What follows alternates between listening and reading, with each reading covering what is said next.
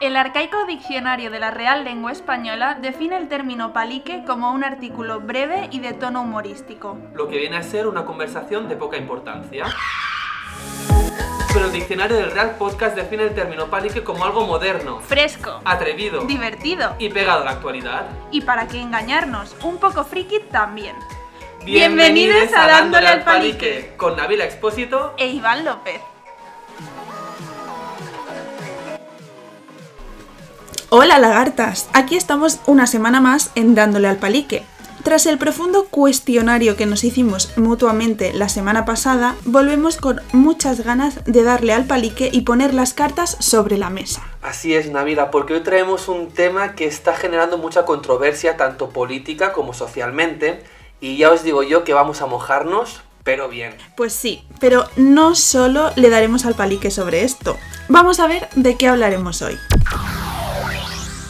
Te contaremos lo más relevante de esta semana tan convulsa en nuestro carrusel informativo. Entraremos a nuestro querido baptisterio para hablar sobre democracia. Ya os aviso que vengo muy calentito y voy a sacar a tres ratas, no, ratazas. Avanzaremos también en nuestro análisis de cornamentas con el venao. Y si os he dicho que vengo calentito, yo solo aviso de que voy a mandar una carta a los políticos. Esto y mucho más en el día de hoy, Navila. Pues sí, y deciros que hoy es 24 de febrero, y para ir calentando motores de cara al baptisterio os vamos a recordar dos acontecimientos importantes política y socialmente que tuvieron lugar un 24 de febrero de hace ya algunos años. Pues bien, Iván, hoy hace 75 años que Juan Domingo Perón fue elegido presidente de Argentina con un 56% de los votos. Recordemos que Perón había sido encarcelado en 1945 tras un levantamiento civil y militar. Pero las protestas de los trabajadores exigiendo su libertad y el duro trabajo de su esposa, la gran Evita Perón, forzaron su liberación. Y viajando ahora a nuestra queridísima y divina España. Hoy hace 40 años de la detención del teniente coronel Antonio Tejero, tras el intento fallido de golpe de Estado que encabezó. El Tribunal Supremo lo condenó a 30 años de cárcel, de los cuales cumplió 15. El resto de miembros involucrados tuvieron reducciones de condena cumpliendo entre 1 y 7 años de pena. En fin, la justicia de España.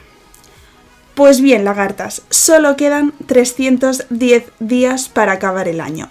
¡Empezamos! Bueno, bueno, bueno, pues ha llegado el momento de que os comentemos las noticias más importantes de esta semana. Bienvenidos y bienvenidas a Carrusel Informativo. Antifascistas salen a las calles de muchas ciudades de España tras la detención del rapero Pablo Hasél para defender la libertad de expresión. Belén Esteban y Jorge Javier Vázquez mantienen su enfado tras un nuevo enfrentamiento protagonizado hace unos días. Parece ser que las rencillas siguen abiertas y a la mínima se genera un nuevo conflicto. De hecho, a la Esteban no se la ve por televisión desde entonces. Primeras valoraciones de Pedro Sánchez ante las sucesivas noches de manifestaciones y cargas policiales. Sánchez afirma que en una democracia plena como es España la violencia es inadmisible. Lo que no sabemos es si solo condena la violencia de los manifestantes o también la de las desmesuradas cargas policiales. Mónica Hoyos, ex de Carlos Lozano, podría estar manteniendo una relación, sin saberlo, con un gran estafador que además se encuentra en busca y captura. Pues sí, sí, el susodicho ni siquiera se llama como él dice. Unidas Podemos ahonda más en las discrepancias con su socio de gobierno y pone sobre la mesa que España no es una democracia plena.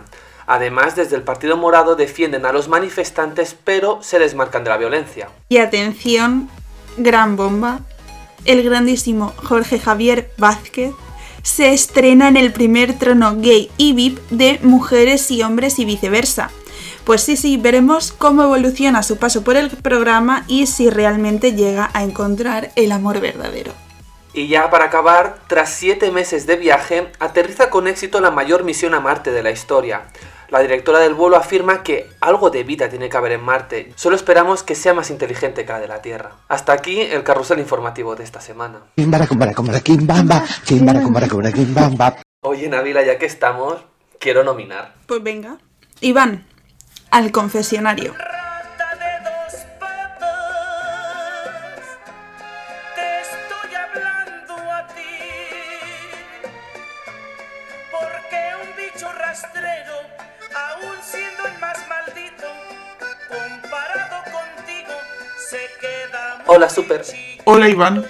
Hoy no hay inmunidad porque creemos que la semana ha sido muy convulsa, así que te damos carta blanca para nominar a quien te salga de los bajos. Tres puntos y motivos. Pues mira, bueno, no nos podéis ver, pero me estoy arremangando.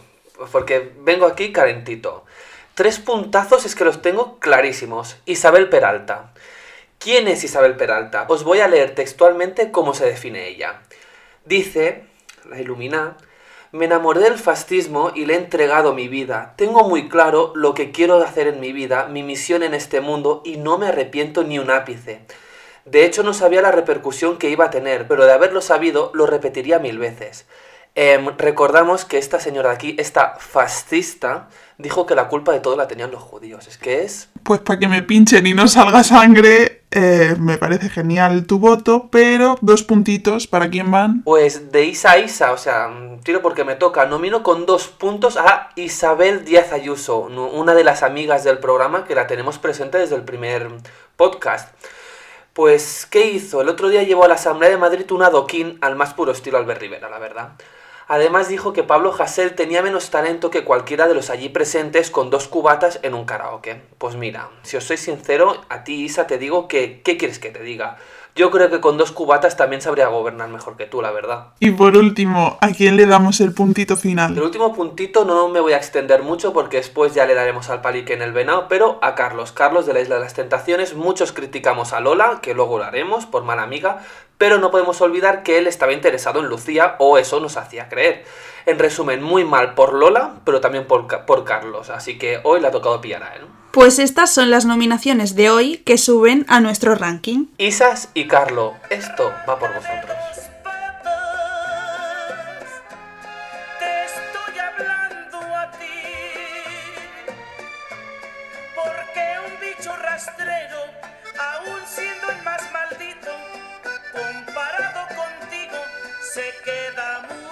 Bueno, Iván, pues vamos a entrar a la chicha, eh, al meollo del podcast de hoy.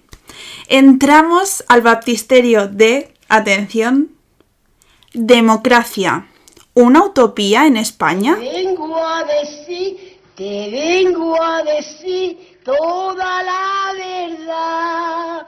Que te amo, Señor, que te amo, Señor, con el corazón. Para que usted se Vale, entere voy a plantear para empezar este debate o esta charleta la primera pregunta. ¿Se puede considerar a España una plena democracia? Uf. Uf. O sea, es muy complicado dar una respuesta. Porque, a ver, dentro de mis pensamientos diría que no de primeras, pero después piensas otras cosas y dices, hombre, yo creo que estamos mucho mejor que, nuestro- que en otros países. ¿Estamos en una democracia plena? Yo creo que no, Nabila. Y es que además eh, he estado buscando así definiciones y una dice que en una democracia ideal la participación de la ciudadanía es el factor que materializa los cambios. Hasta ahí más o menos, porque votamos, entonces mm, se deciden los gobernantes, etc. Pero también añade que por lo que es necesario que entre gobernantes y ciudadanos establezcan un diálogo para alcanzar objetivos comunes. No hay ese diálogo. Y además dice que en una democracia tiene que haber armonía. Entonces, ¿en España hay armonía? Mira, yo voy, a responder a la pregunta como yo considero. ¿Hay plena democracia en España? No. no. No, como el meme, no. Eh, ¿Por qué no? Es muy fácil. Yo creo que es que es muy fácil. No puede haber una plena democracia si continuamos manteniendo eh, las cloacas del Estado. Una justicia heredada del franquismo que es fascista, porque es fascista. Eh, si tenemos unas fuerzas de seguridad que apalizan a unos y defienden a otros que enaltecen a viva voz al fascismo y a los que lucharon por y para Hitler y para su crecimiento. O sea, no, no estamos en plena democracia y quizá quizá, solo quizá, hay que empezar a replantearse la querida democracia divina y enaltecida que tenemos y bajar un poquito los pies a la tierra y ver qué coño está fallando en todo esto. Quizá. Es que totalmente de acuerdo contigo y si recuperamos el argumento de armonía, que es evidente que no la hay en España en estos momentos, entonces yo creo que si no hay armonía, como no se corresponde con la, con la definición de democracia, Has mencionado una cosa y estaba para más tarde, pero la metemos aquí ahora de una. El problema, el problema que nosotros vemos, porque lo estuvimos hablando, es que solo sale perjudicada siempre la gente de izquierdas. Mm, me explico.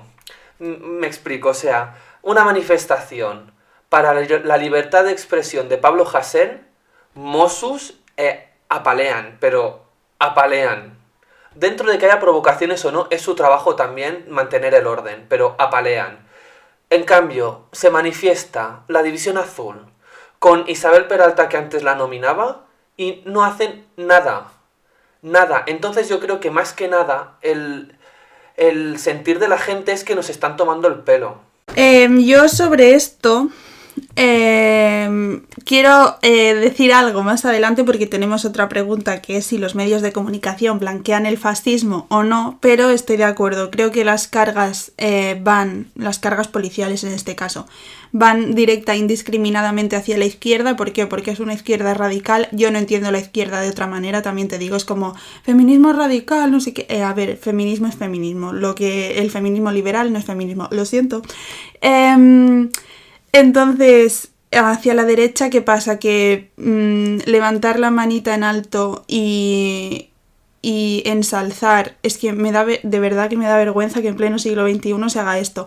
Eso no es, no- de verdad que no incita a nada, no incita a un odio, no es antisemita, no es, es que es repugnante y ahí no se hace nada, es que están mirando, la policía se pone a mirar para que no pase nada, para que nadie les moleste y les deje hac- hacer su discurso de mierda tranquilamente. Es que también te digo, a lo mejor algún policía se le va a ir, si va a la manifestación esa como policía se le levantará la mano y la tendrá que bajar rápido. También, obviamente, porque hay también cloaquita ahí dentro. Hay cloaquita y también te digo, tiene mucho más peligro un brazo levantado que un contenedor ardiendo, también te digo, ¿eh? O sea... Y ahora mira, ahora lo decías, y, y si te parece introducimos el gran debate que tenemos. ¿Hace falta romper y quemar para reivindicar derechos y protestar contra el fascismo y la opresión? Es una pregunta que nos habíamos planteado y Návila creo que dice que la izquierda es radical, pero es que no hay otra manera de entenderla también. Entonces, esta pregunta, aquí, de puta madre. Yo te voy a decir, eh, hay que replantearse primero de todo qué hay detrás de toda esa rabia. Eh, es el principal, la principal cosa que hay que hacer. ¿Qué hay detrás de la frustración que lleva a actuar de dicha forma a toda esta gente? Eh, una lucha y una reivindicación no es una manifestación tranquilita, o sea, eso hay que tenerlo en cuenta. La única realidad es que la violencia genera violencia. Em, la violencia no se puede justificar con nada, ¿vale? Pero ¿qué hay antes de todo eso? Y la represión, ¿qué provoca la represión? Que quienes no pueden ni quieren soportar más a este sistema opresor exploten, básicamente. Y luego, quiero decir otra cosa de esto que tengo aquí apuntadita. Eh, ¿Por qué cuando se informa eh, desde aquí, desde casa, desde España, de las reivindicaciones que hay, se pone el foco en las destrozas en mobiliario urbano y no en qué están reivindicando, cuál es la protesta, de la- en este caso las jóvenes eh, antifascistas? Pregunto, ¿por qué? Eh, ¿De verdad tú te planteas que se hiciese una crónica, por ejemplo, sobre el Black Lives Matter, eh, diciendo, ay, han quemado no sé cuántos contenedores, vamos a hacer recuento de cuántas motos han quemado? Eh, no, se plantean, ¿por qué esta gente está así? ¿Por qué está actuando así? ¿Qué hay detrás de todo ese odio? ¿Qué hay detrás de toda esa rabia? ¿Por qué aquí no se aplica lo mismo?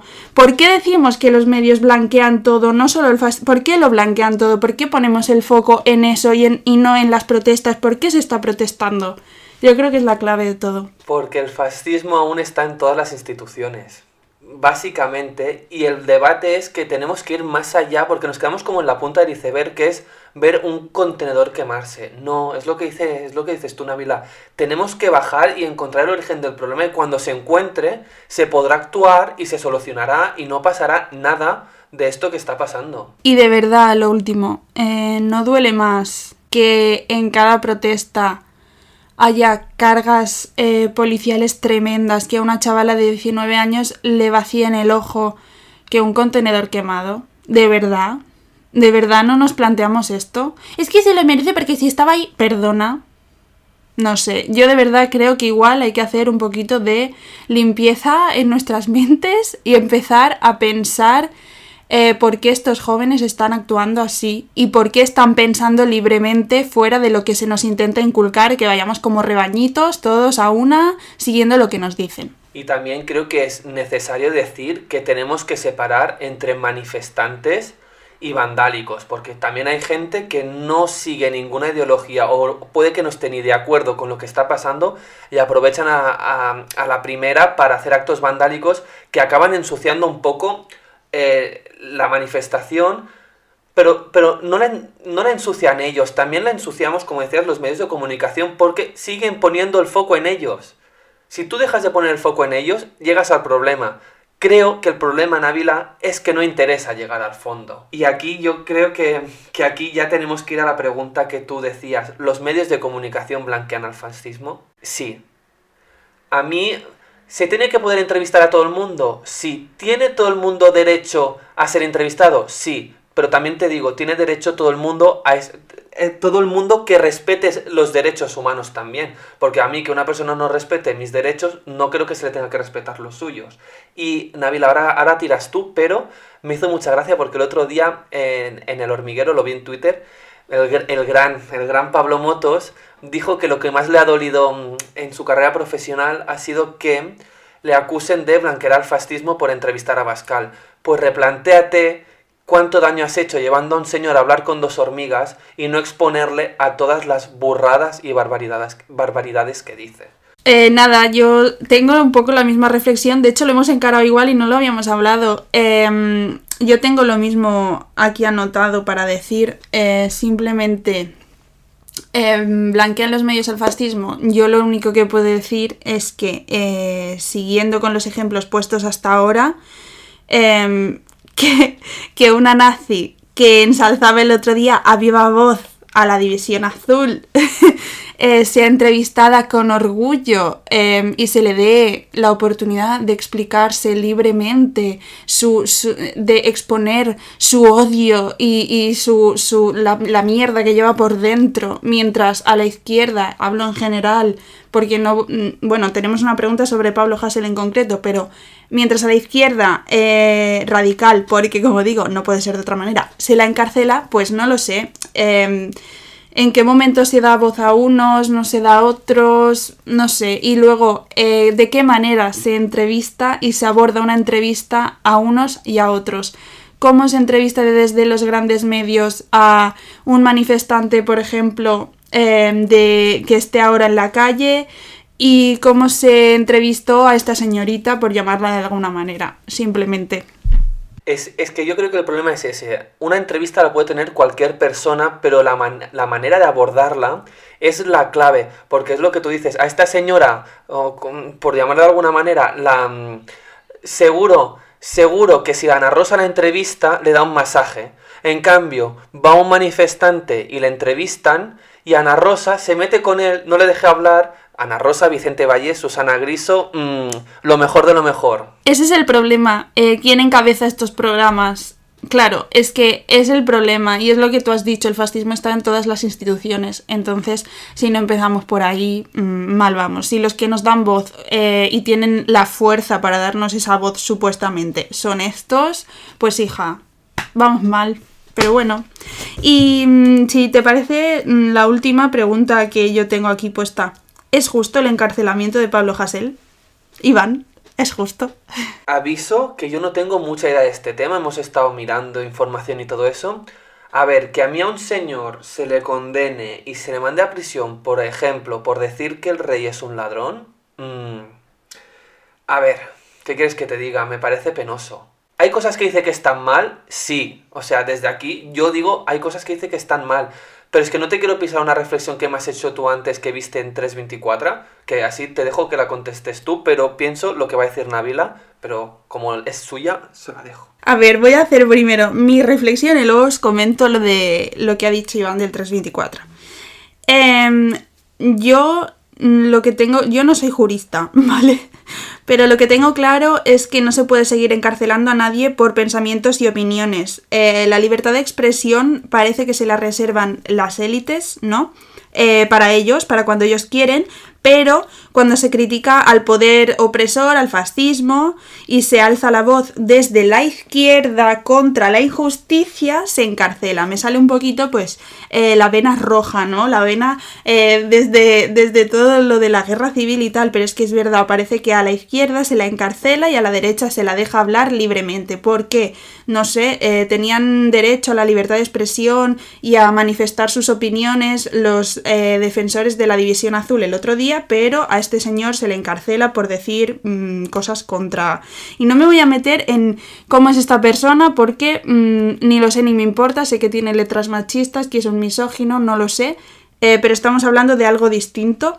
Em, así que no sé, y luego la reflexión que te he dicho, lo del 324 que hemos dicho antes. Eh, el otro día estaban hablando varios juristas y decían no se puede encarcelar a nadie por su, eh, sus opiniones porque no incitan a una violencia real, no se está llevando a un acto esa violencia. Y luego, eh, lo del enaltecimiento de el terrorismo, ¿no? Que también se ha dicho que se le ha encarcelado también por esto. Em, un jurista, no yo, decía, y ojalá pudiese recuperar el nombre, pero no me acuerdo porque lo oí de fondo. Eh, no está enalteciendo a ningún terrorismo que siga vivo. ETA está muerta, entonces eso no se va a levantar ahora porque él haga una canción o diga algo. Que esté mal o bien, que sea ético o no, que sea moral o no, es otro tema. Pero encarcelarlo por algo que no va a suceder jamás mm, es un poco eh, de loquitos, mientras hay muchos que son muy violentos en las calles que están pues ahí, ale, a anchas Castilla. Y nada, eso. Pues mira, Navila, antes de acabar, yo tengo tres cosas apuntadas y es, las calles están así porque la sociedad está harta, yo creo que es el resumen. ¿Y por qué está harta? Y a lo mejor ya nos vamos un poco de libertad de expresión, pero es que lo quiero decir. Pues yo creo que está harta por la violencia que ve, que está harta por la corrupción que ve y que ve que después no pasa nada, que está harta de ver como un rey que ha hecho barbaridades está en un casoplón en Abu Dhabi, relajado, al margen de todo y no le pasa nada. Y con esto, y con esto que has dicho del rey, Ana Milán el otro día tuiteaba y decía algo así como, no me acuerdo exactamente, pero somos más de encarcelar a quienes critican al Borbón por robar que al Borbón por robar. Y en España somos un poquito así. Así que nada, unos gozan de libertad por robar y otros gozan de cárcel por expresarse libremente. Así es España, y pues nada, así, así vamos a mantenerla, porque parece ser que los jóvenes que quieren cambiarla no tienen cabida en esta sociedad. Iván. Más cosas. Y recuperamos tu introducción del programa. Es inadmisible que la gente que hizo el 24F esté en la calle, tenga reconocimientos, se la enaltezca. Es que es patético. O sea, ya lo quería decir porque cuando cambiaron al Paquito de sitio, apareció este señor, no le pasó nada, la gente con los brazos para arriba, que parecía una discoteca todos con los brazos para arriba. No, estás en una... Se supone que estás en una democracia y creo que los policías que estaban allí lo que tendrían que haber hecho era bajar los brazos bajarles los brazos. Claro, pero si los policías en su casa tienen el brazo también en alto, eh, pues llegamos a esa misma conclusión. Todo está podrido. Pero entonces hay muchos argumentos, ahora con las, la violencia en las calles en Barcelona sobre todo, que muchos dicen, sí, seguramente muchos Mossos piensan como los manifestantes, pero están haciendo su trabajo, pues que también lo hagan los, los de la derecha. Los que, los que tengan pensamientos de la derecha.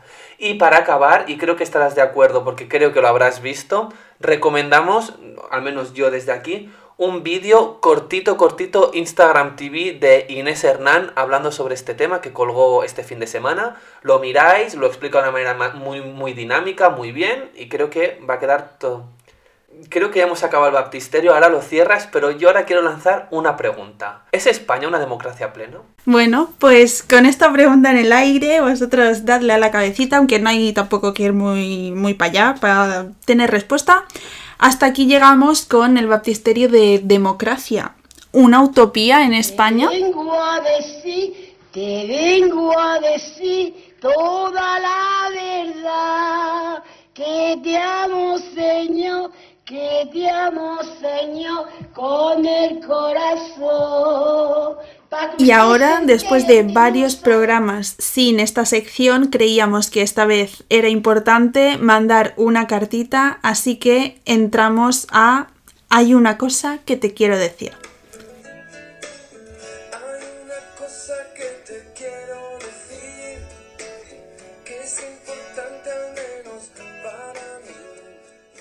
Queridos políticos, esto va para todos, da igual del partido que seas, para todos. Os podría decir muchas cosas, pero creo que el mejor resumen que os puedo hacer es deciros que se os está quedando un país muy bonito, la verdad. Estáis puestos por los votos de la gente. Y digo yo que si la sociedad se lanza a las calles, lo que se tendría que hacer es escucharla e intentar poner solución al problema. No sé, ¿eh? como idea sin serio político ni nada de esto. Menos porras y más acción política. Creo que de las derechas ya, ya no hace falta que digamos nada más, ya lo sabemos todo de ellas. Pero al gobierno que se supone que es el más progresista de la democracia, sí os digo una cosita. Menos tweet y más actuar y trabajar para la gente. Atentamente, yo. Hasta aquí.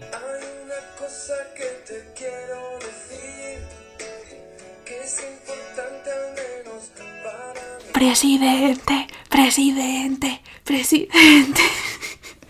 Bueno, bueno, bueno. Uy, uy, ¿qué es eso, Iván? ¿Qué es eso? ¿Qué es eso? ¿Qué se oye? ¿Qué se oye? Pues sí, sí, está sonando la alarma, así que empezamos el venao.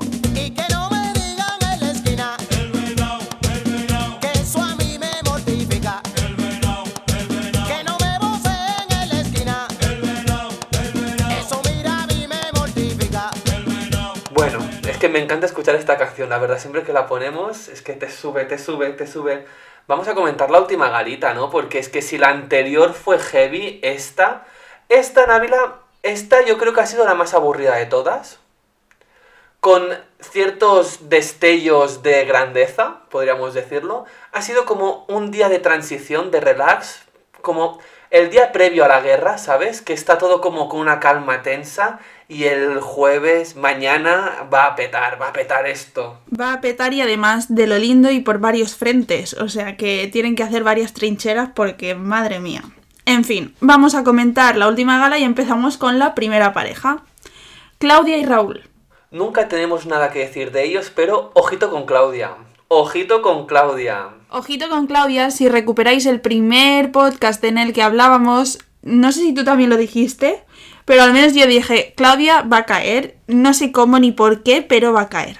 Em, bueno, iremos viendo, ya se la ve un poquito las ideas, ¿no? Sí, y no nos vamos a alargar con estos dos, pero Claudia va a caer con un señor que por favor buscadlo en Instagram y ved todos sus reels. En plan, tenéis que ver, tenéis que ver los reels del Tony este, por favor os lo pido.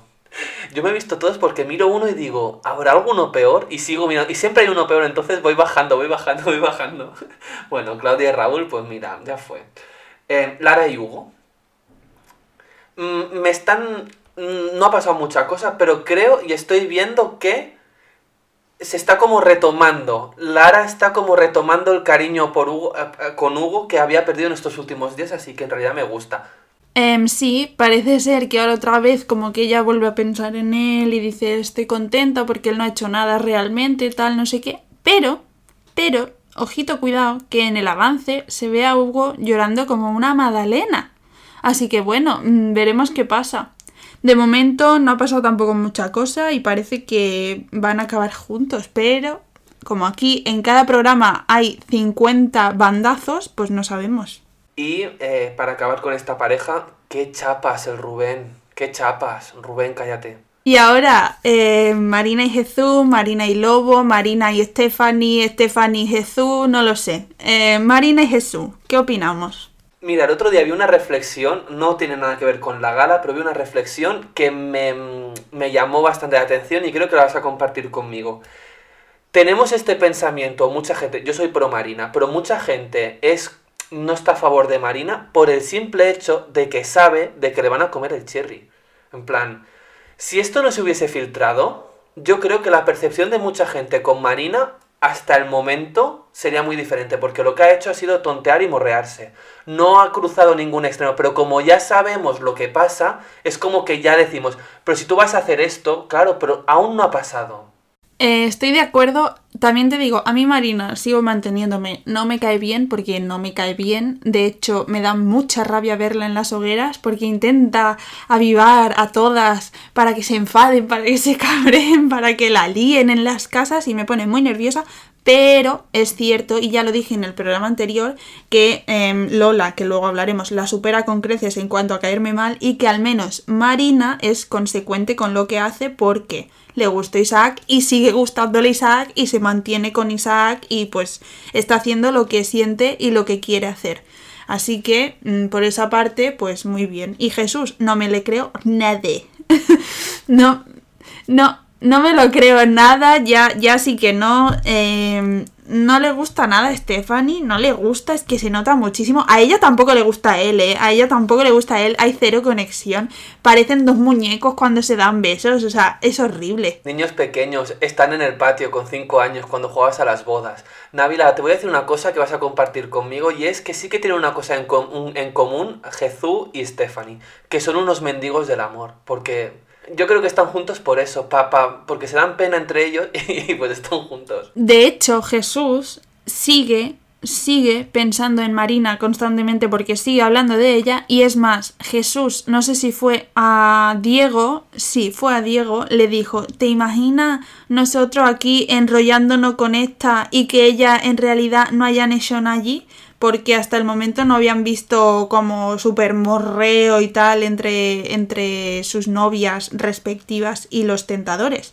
Así que él sigue como teniendo la esperanza de que Marina recapacite y volver con ella o algo así y seguro que la perdonaría, pero Marina ya está, bueno, de- desde que entró está en otra onda. Se ha pasado la pantalla, se ha pasado el nivel. Es Mario Bros, ya está en el último nivel. Ya, ya, ya, ya solo le falta llegar a la banderita. Ya está.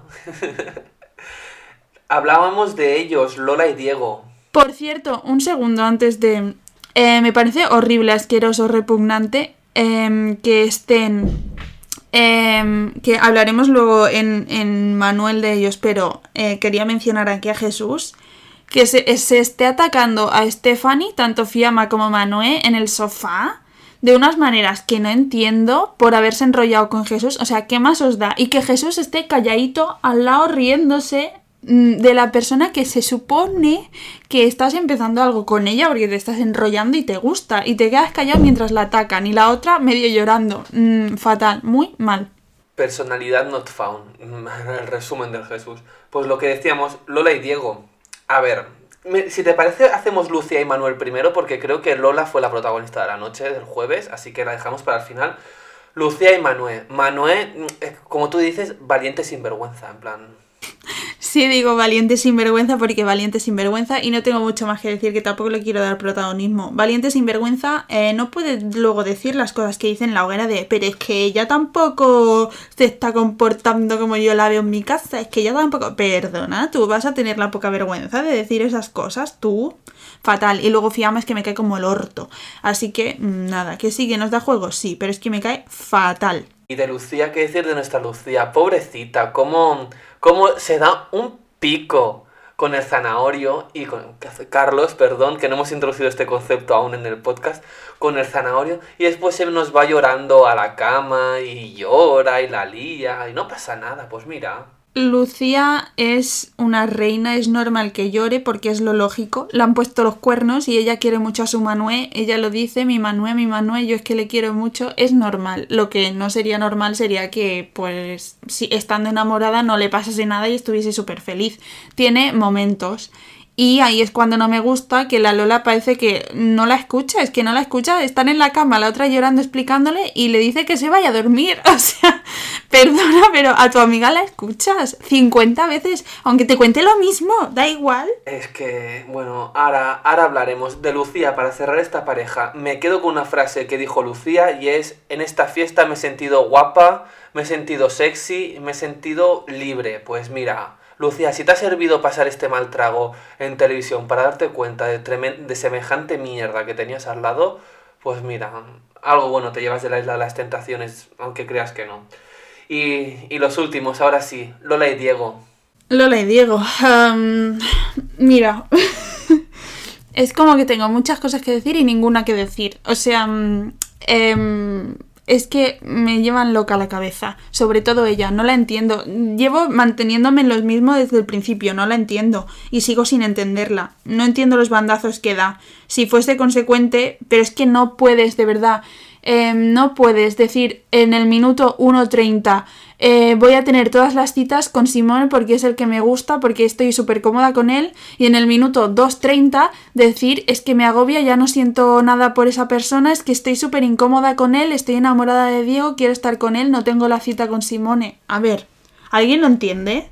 Yo no, de verdad que lo intento, pero no. Tú dices en el minuto 2.30 y después que en el minuto 4.37 aproximadamente se meta en la cama con Lucía al lado, con Carlos, se hagan manualidades, por decirlo de alguna manera, debajo de las sábanas y, tan panchos, porque ahora la imagen que tiene, ahora yo quiero ver la reacción de Diego, porque Diego la imagen que tiene en esos 10 minutos que puedo ver es de Lola llorando y yo creo que Diego va a tomar un poco de distancia con Carla, que de hecho ya la empezó a tomar enrollándose con, bueno, enrollándose, pasándose el hielo con otra, pero cuando en la hoguera vea que tras los 10 minutos que le pusieron, mm, hicieron harta ataque esos dos debajo de las sábanas, es que ya me parece apoteósico. Pero es que claro, es que recordemos que antes de Art Attack ella estaba mm, como una Madalena, Lucía escuchándola como buena amiga y diciendo y diciendo que, que está súper enamorada, que no se imagina otros labios que no sean los de Diego, que quiere volver con él, que estaba súper bien con él en realidad, que sí que le faltaban cosas, pero bueno. Y luego haces eso. O sea, es que de verdad no, no quiero decir nada, porque la voy a cagar, pero mm, madre mía, hija. Y, y de Diego, pues Diego también valiente sinvergüenza, de que está con...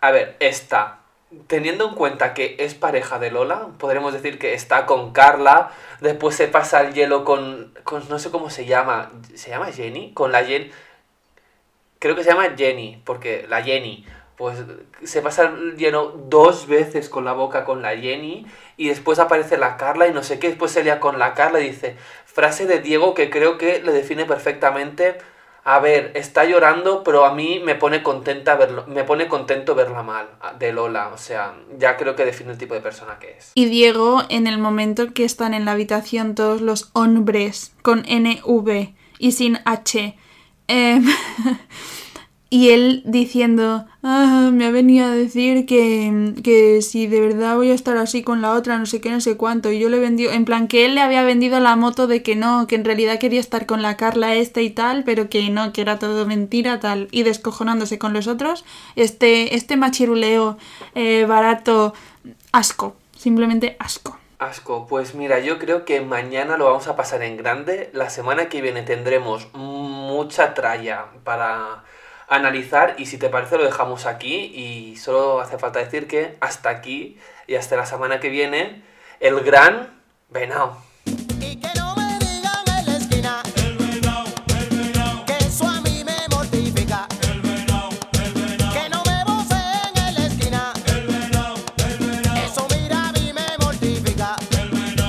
Pues hasta aquí el séptimo programa. Nos podéis seguir en Instagram buscándonos como arroba dándole al palique. Y en Twitter con arroba dándole palique. Nos vemos el miércoles que viene con muchísimo contenido como cada semana. Y recuerden que el programa no se hace responsable de las opiniones de los presentadores. Antes de despedirnos, por eso Iván, os dejamos con un temazo, poesía para nuestros oídos, de Ajax, que se llama A palabras nazis, oídos rojos. Disfrutad de esto mm, y hasta la semana que viene. Nos dividieron, nos vencieron, hicieron esclavos de nuestra ignorancia. Nos faltó prestancia, eran menos, pero llenos de codicia. Esas arcas que llenaron, vaciaron nuestras barrigas y lo llamamos impotencia. Seguimos sin un duro tras el muro. A eso en concreto lo llamamos poner el culo. Al orgullo razón, a la intención futuro, al lado oscuro del corazón lo llaman locura. A veces grita, a veces murmura moralejas inmorales. ¿Y qué es la moral sino una palabra vieja en estos lares? La libertad de expresión siempre tuvo un límite. Ese límite siempre lo decidió la élite. El camino fácil hizo hombres flojos. A palabras nazis yo doy oídos rojos. En ese hoyo nadie me oyo, ahí enterrado. El odio es sencillo, el amor muy complicado.